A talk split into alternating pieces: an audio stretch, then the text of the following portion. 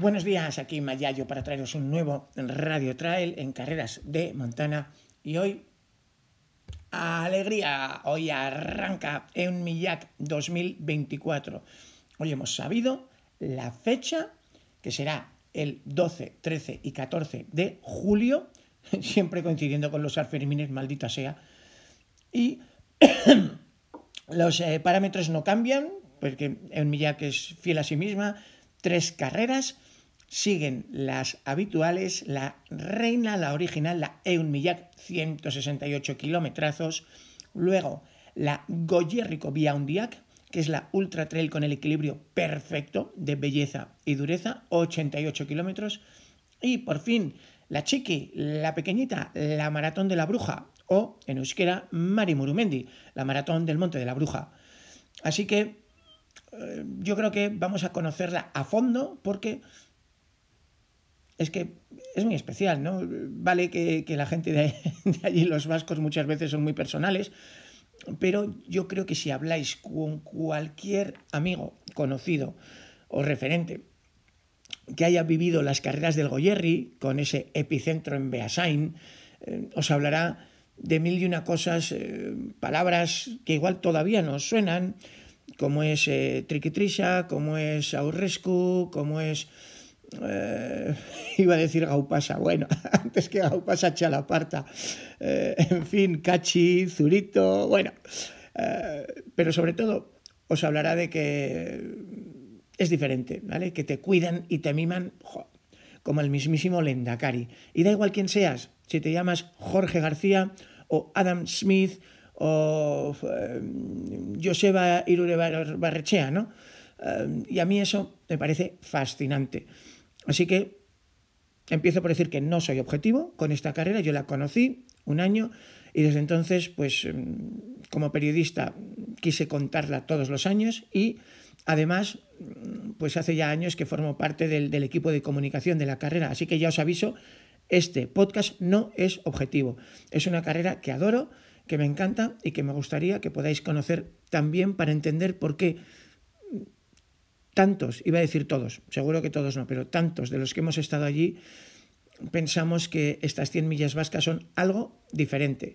Y para contaros también todo lo que hay debajo del iceberg, ¿eh? las ocho novenas partes que no se ven del trabajo todo el año de un equipo de voluntarios para sacarla adelante, pues eh, le he pedido entre turno y turno de trabajo que se venga con nosotros un momento Andoni, ¿no? Así que, si os parece, escuchamos la voz en vivo desde Beasain y vamos a intentar conocer qué hay de nuevo con Enmillac 2024 y por qué es una carrera tan diferente. Esa carrera que dice, eh, en Enmillac nunca correrás solo. Un aplauso para nuestro invitado.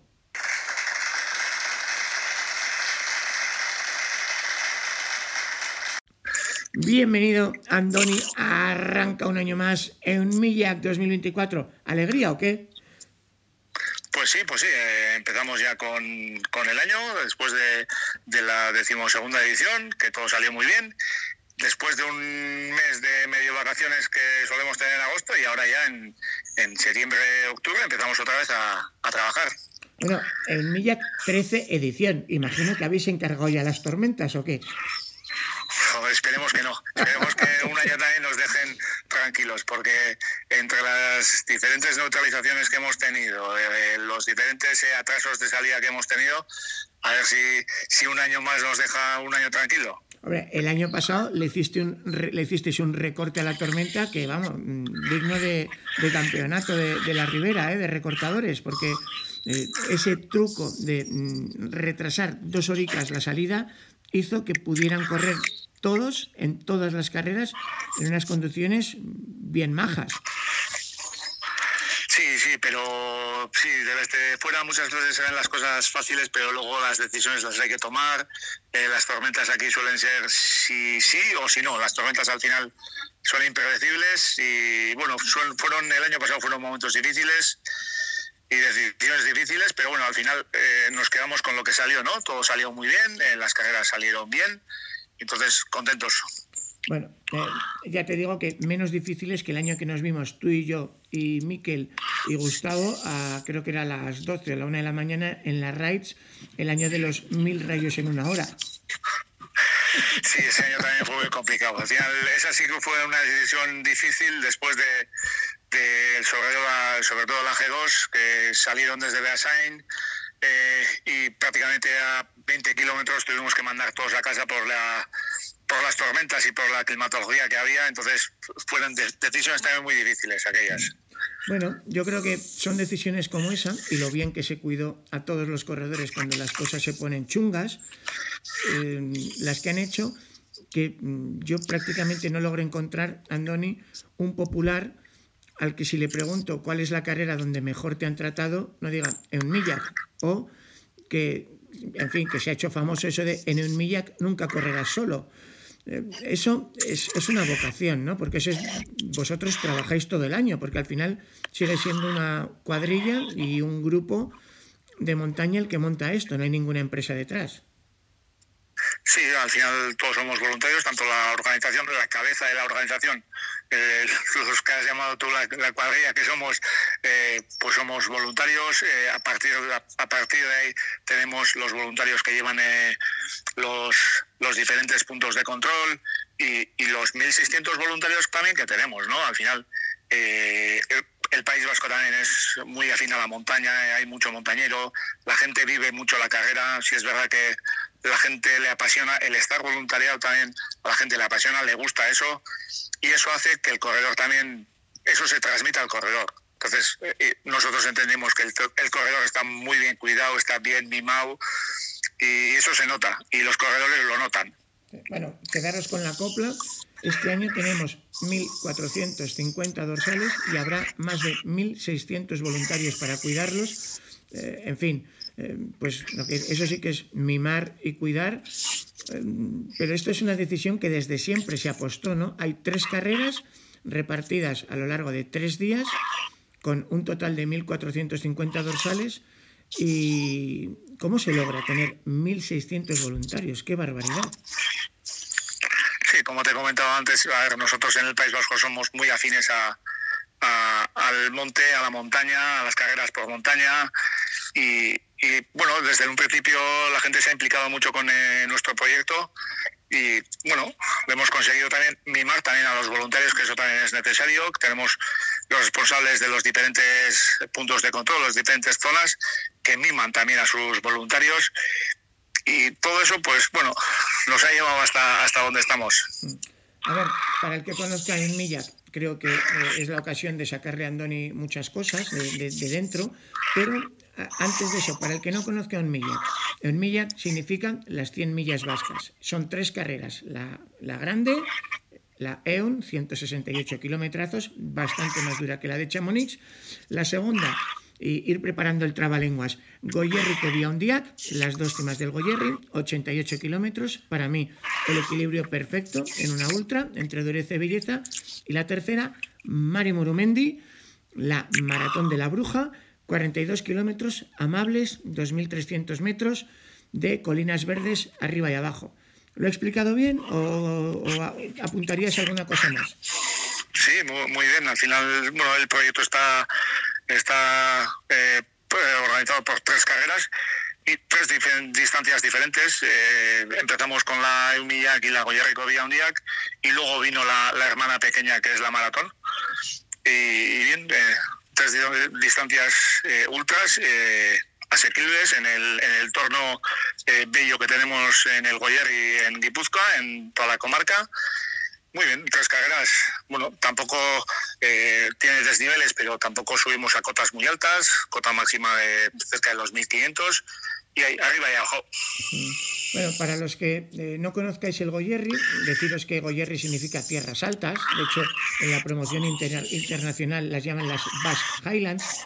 Y si cerráis los ojos, os podéis imaginar eso, una tierra de de media montaña, colinas verdes, verdes, con ese verde del norte, con los caseríos, eh, sitios como Tolosa, Azpeitia, Beasain, Echegárate.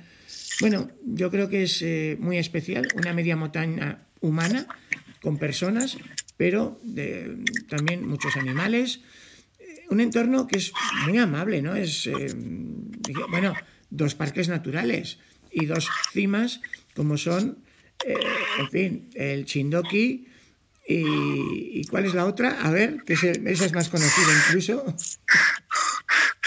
Sí, el Aizcorri, el Tenemos, eh, como has dicho tú, tenemos dos parques naturales muy bellos desde la cerca de la salida de Beasen y el Goyerrico Vía Unida también, que son las dos cimas de, la carrera Goyerrico Vía Unida, la de 88 kilómetros, el nombre también lo coge por eso, ¿no? Porque eh, subimos las dos cimas que vemos desde Beasain, que es la de Chindoki, que es la de Escorri, que en su caso están los dos en un parque natural, en un entorno natural realmente bello, lleno de, de, verde, de hayedos, de...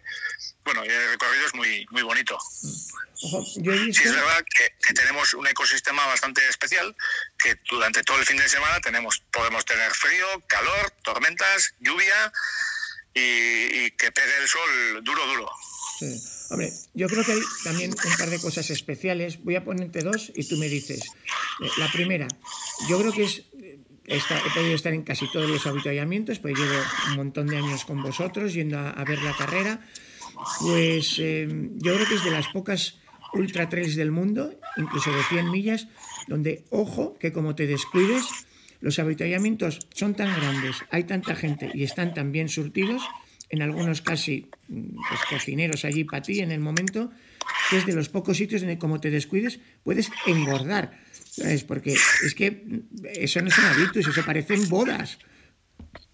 Sí, sí, es verdad que tenemos eh, unos eventos, sobre todo los de vida, que, bueno, que hay de todo, eh, intentamos poner de todo, hidratos, eh, bueno, que el corredor recupere todo lo que haya perdido en el camino. Eso es verdad, que al final eh, si te despistas y te paras mucho, te echas eh, una buena siesta porque el cuerpo lo pide y ya te quedas ahí a comer y bueno, igual no sigues la carrera, decides quedarte ahí. Bueno, de hecho cuenta la leyenda que hay un caserío en el kilómetro 130 en Echegárate donde dan ducha y masaje. ¿Eso sigue así? ¿Eso se puede mantener? Sí, hay una, bueno, eh, sí es verdad que tenemos la opción de, de, eh, bueno, colaborando con el Colegio de Fisioterapeutas de, Euskadi, tenemos fisios en, casi todos los eh, puntos de control. en el punto de vida de Cherárate, pues eso, como has dicho, hay opción de, de ducha, de dormirse, de descansar. Para al final son 130 kilómetros en los que si no has parado hasta entonces, luego tienes que parar y descansar para seguir con los con los siguientes kilómetros que queda pues, todavía. Hemos hablado del cariño de los voluntarios, hemos hablado de la belleza del paisaje, del eh, cuidado extremo en la logística en cada detalle, desde la ducha, del avituallamiento, del masaje, del balizaje. Pero otra cosa que a mí y, y, confieso que al ser navarro pues igual me llega más, pero cuando he hablado con gente de Jaén o de Mallorca o de Suecia, que vienen mucho, también les gusta es ese cariño con, que los que vienen de fuera puedan vivir las tradiciones de la tierra, ¿no? Sea eh, las leyendas de la Mari, o sea eh, cómo suena la chalaparta, o no sé, eh, eso, mm, en fin, si tuvieras que explicar una sola, por ejemplo, ¿qué es la Mari? La Mari es una bruja aquí del País Vasco que anda rondando las cimas de, de Euskal Herria eh, en la cual tiene diferentes casas o diferentes cuevas en las que vive y una de las cuevas está en el monte Murumendi de Beasain, que está cerca de Beasain. Entonces el nombre también viene por ello, ¿no? Porque justo pasamos por la, por la cueva donde, donde Mari reside o hace su, su tiempo. Entonces, bueno, pues eh, juntamos un poco la mitología del País Vasco con la carrera y con el entorno que, un monte mítico el de Beasain, el de Murumendi, entonces, bueno, juntamos todo y hacemos la carrera por ahí. Pero bueno, sí es verdad que, que, nosotros intentamos transmitir también las tradiciones y el, la forma de ser de los vascos, de la cultura que tenemos, que nosotros también en, en nuestro eslogan también decimos, ¿no? El Milla es más que una carrera, intentamos transmitir diferentes valores que tenemos nosotros. Bueno, eso es lo que intentamos. No sé si lo logramos todo, pero bueno, la identidad del País Vasco, eh, la cultura, las tradiciones, bueno, es algo que intentamos transmitir. Sí, de hecho, si no lo conocéis, porque yo creo que pues los, de la Ribera, pues en, en, Tudela tenemos un descenso que arranca las fiestas, los vitorianos tienen a Celedón, pues la bajada de la Mari para arrancar las fiestas de la Shine es salvaje, es un espectáculo al final, bueno, Mani para nosotros es un, es un icono y, eh, bueno, lo vivimos mucho en Beasain. Mm. Bueno, otra tradición, la, música tradicional de los caseríos por los que vamos a correr, pues tenía pues, los, los instrumentos de la tierra, básicamente piedra, madera, poco más. Y verlo hoy, como con eso se hace música, como la chalaparta o en fin, es, muy especial, ¿no? ¿Cómo explicarías tú el cuerno la chalaparta? Bueno, al final eh, la chalaparta es un instrumento que, bueno que entra hasta adentro, ¿no? Y sobre todo eh, cuando vas en carrera y como en nuestro caso eh, cuando corres la G2H estás subiendo la cima la cima de Chindoki que después de dar la salida a las 11 puede ser la 1 a las 2 y que a lo lejos vayas oyendo, eh, pues eso, el sonido de la chalaparta, ¿no? Al final, bueno, esa es una imagen que, o una sensación que entra hasta adentro. Entonces, eh, muchos corredores eh, recuerdan la chalaparta de Chinoki, que bueno, que todos los años intentamos llevar a, a una pareja allí que, bueno, que ellos también disfrutan, pero hacen disfrutar y hacen, bueno, una sensación diferente a los corredores. A mí se me ponen los pelos de, como escarpias, Andoni, cuando estás subiendo desde las raids hacia el Chindoki. La mayoría del pelotón suele hacerlo en, noche cerrada, en la G2H, por ejemplo, a la madrugada. La mitad de las veces hay niebla que sube del bosque y de repente estás ahí en mitad del bosque, en ese tramo que escuece además subiendo al Chindoki y empiezas a oír la chalaparta y es como, esto es una película. Sí, sí, la verdad es que el sonido, el sonido de la chalaparta es, eh, se interioriza hasta adentro. Bueno, otro detalle. Ahora que veo que hay gente que eh, elige las carreras buscando en clasificarse para otra y sacar puntos. eh, es curioso que de hecho hace nada la Transvulcania se ha salido de, ese rollo. Eh, se ve que hay vida más allá del glamour y del confeti.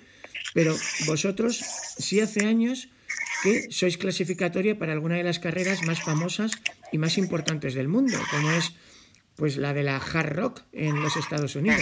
Y no solo eso, Ahí está sonando las campanas de Beasain. bueno, eh, no solo eso, sino que el, eh, Endacari de un Millac, Javi Domínguez, la única persona que lleva un sextete, se fue el año pasado a probar cómo era eso de, de hard rock y, y, casi la lía como en el Thor. Cuando se fue mm, a dar mm, una vuelta al Thor, ganó y hizo récord, y en hard rock no ganó pero hizo podio. Em, se ve que la, gente que hace la en milla que va sobrado luego en otros sitios. Bueno, no sé si va sobrado, pero sí es verdad que, que Javi también eh, es Javi Domínguez. Eh, bueno, nosotros tenemos eh, bueno, gran amistad con Javi Domínguez. para nosotros ha sido un corredor referente de la UMIAC. Y sí, Javi, bueno, estaba buscando hace años que corría la unidad, siempre decía, joder, yo ya, ya que es puntuable ya me iría a Hard Rock. Bueno, al final ha llegado el año en que, en que ha llegado a Hard Rock y ha enseñado la calidad de Javi. La calidad de Javi es impresionante y ha quedado en, en puestos de podio. Al final, bueno, en el historial de, Javi hay mucho de y, una de hard rock. Es que yo creo que hay algunos corredores clásicos de la EON que quizá no les damos el, eh, el bombo que merecen. Por ejemplo, Javi como Chapelún, pero es que no es solo en Milla, que es que cuando ha salido fuera lo ha petado, como, en, como decíamos del Thor, o la Chapeluna del año pasado, una Usue Fraile que lleva ya mm, varios podios en Chamonix y, mucho más por ahí, porque Usue también es otra de esas personas que, que están muy volcadas, ¿no?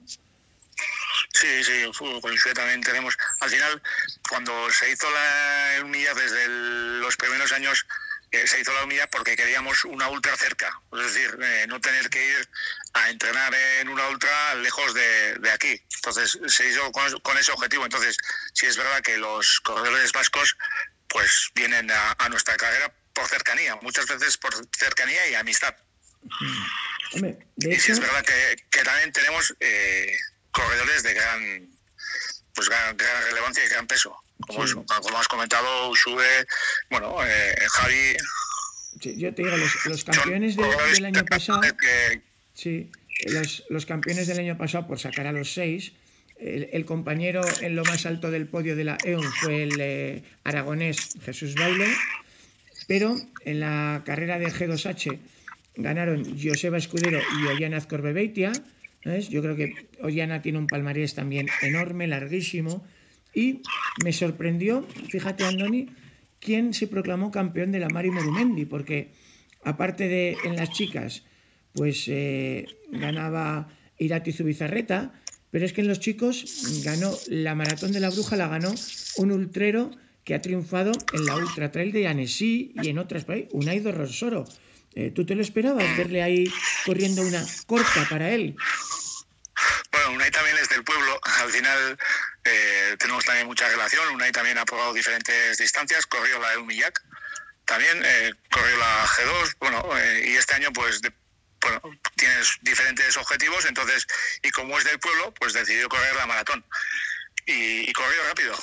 Hombre, Y ganó. Pero sí, sí, al final eh, lo que tenemos nosotros en el proyecto es que tenemos tres distancias. Eh, aquí hoy en día los ultreros y los corredores de ultras hacen su calendario y depende de su calendario, pues encuadran diferentes distancias, diferentes sitios para correr y en el nuestro, y siendo del pueblo, pues al final eh, eligen la carrera que, quieren, ¿no?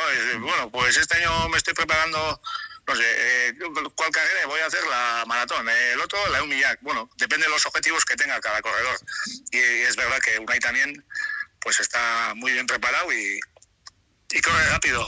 Hombre, otros años hemos tenido Aritz Egea, que en su momento hizo récord, eh, hizo el récord de la Mari, luego se puso a correr la G2H, hizo el récord de la G2H. Yo creo que todo el Goyerri está esperando a ver que antes de jubilarse eh, Aritz se tiene que lanzar con las 100 millas, porque como haga el triple, como haga oro y récord también en la EUN, en fin, no, no sé qué le vamos a dar los últimos comentarios de Ari que deja ya las carreras largas y se va a dedicar un poco más a las, cortas, ¿eh? pero bueno, eso, pero bueno, no habrá que plantearle. todo es cuestión de plantearle a ver lo que, lo que dice. Esto es, luego se viene arriba y, la lía.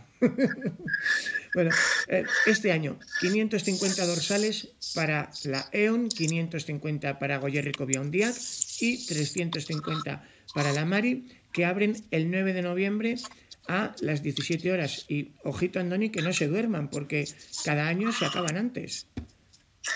Bueno, sí, es verdad que el día de la inscripción suele ser tenso para, para la organización, pero también para los corredores. Los últimos años, eh, tanto la G2 como la maratón se llenan el mismo día. Incluso te diría que, que la G2 se llena en unos minutos. Eh, suele tener, bueno, suele tener bastante aceptación entre los corredores y sí es verdad que, hay momentos tensos en, en la olla de Covía un día, porque como dices tú, el que se duerme se queda sin dorsal. Oye, y viendo cómo otras carreras se han convertido en grandes empresas, muy rentables y tal, eh, ¿vosotros no os ha dado la tentación de hacer caja con esto o no? ¿O EUN va a seguir siendo un proyecto de una cuadrilla de amigos ayudada por casi 2.000 voluntarios de toda Guipúzcoa? No, nosotros, eh, eh, como has dicho tú, somos una cuadrilla de, montañeros, de, amigos que organizamos la carrera. nuestro objetivo y nuestros valores no nos dejan hacer lo que otros están haciendo. seguiremos intentando mantener los precios de las carreras, que este año aún así tendremos que subirle el precio de inscripción pero sí es verdad que nosotros somos voluntarios, somos un, un grupo de montaña que organizamos esta carrera y seguiremos así. Bueno, yo lo que os puedo decir es que si os pasáis por un avituallamiento o hacéis unos kilómetros, veréis dónde va ese dinero, a las duchas, a los masajes, a la comida, a las líneas de autobuses, para que la familia pueda seguir la carrera y los amigos sin tener que andar agobiados. No sé si me dejo algún servicio más, Andoni. Bueno, los chicos de la Cruz Roja, que no sé ni cuántos hay, y todo el equipo médico que coordina Aritz, Aritz Esnal, eh, porque estoy hablando de 1.600 voluntarios, pero es que a nivel médico tenemos un, grupo enorme, ¿no? Creo que eran más de 100. Sí, tenemos eh, al final, eh, bueno, muchos puntos de control eh, con médicos y enfermeras, porque últimamente hacemos equipos de médicos y enfermeras, aparte de la asistencia sanitaria o que nos puede dar la Cruz Roja. Bueno, tenemos ahí un equipo, de, como has dicho tú, coordinado por Aritz Esnal, que nos da asistencia que es vital, vital para nosotros que el corredor esté bien asistido en cuando tenga alguna emergencia o tenga algo. Entonces, eh, lo que hemos dicho, aparte de los 1.600 voluntarios que, tenemos de la organización, eh, tenemos los médicos eh, y aparte la, la Cruz Roja, que, que como ellos pasan todos los días de la carrera en tensión. Yo doy fe, porque yo he podido verles en el puesto de mando cuando llega cualquier noticia difícil por el walkie-talkie y es impresionante ¿no? cómo reaccionan. Yo creo que cualquiera persona que estuviera el año de las tormentas mm, os lo podrá decir. Hablar con cualquier amigo que haya estado en un millat, no, no nos hagáis caso a Andoni y a mí, preguntarle y, yo creo que todo el mundo va a decir lo mismo. Bueno, pues eh, oye, ¿qué se siente cuando el niño ha crecido y ya, ya nos cumple 13 años, Andoni? ¡Qué barbaridad! Se nos está haciendo un tiarrón. 13 más dos de pandemia que no los hicimos, ya son 15 años de los que, de los que llevamos en, metidos en, esto. Entonces sí, sí, ya, ya no es tan pequeñito. Eh, bueno, sí es verdad que los 15 años también te dan mucha experiencia a la hora de organizar, a la hora de hacer las cosas. Pero bueno, todavía seguimos trabajando en que la carrera o el proyecto sea lo mejor que pueda. Bueno, pues así sea por muchos años más y nos vemos en Beasain del 12 al 14 de julio. Cuídense mucho.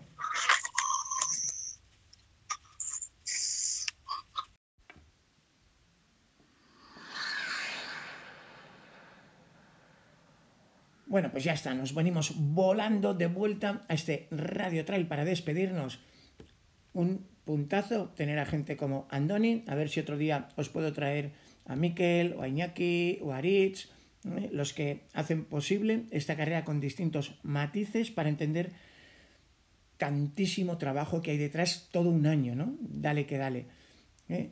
Por cierto, antes de despedirme, en este especial en Millac, quiero desearos toda la fuerza del mundo a los que estáis a punto de entrar ya en batalla en distintas carreras este fin de, sea la Ultra Pirineo, con esa primera trepadita al New Alligator, que todavía no me he olvidado, como me acuerdo, y a partir de ahí todo lo que viene, o sea cualquier otra carrera. Y no te olvides, somos ricos, vivimos en el país de las carreras de montaña, desde Gibraltar hasta el Pirineo, mucho y buenísimo donde elegir cada fin de semana.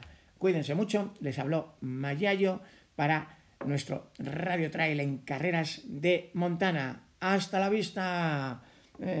vámonos.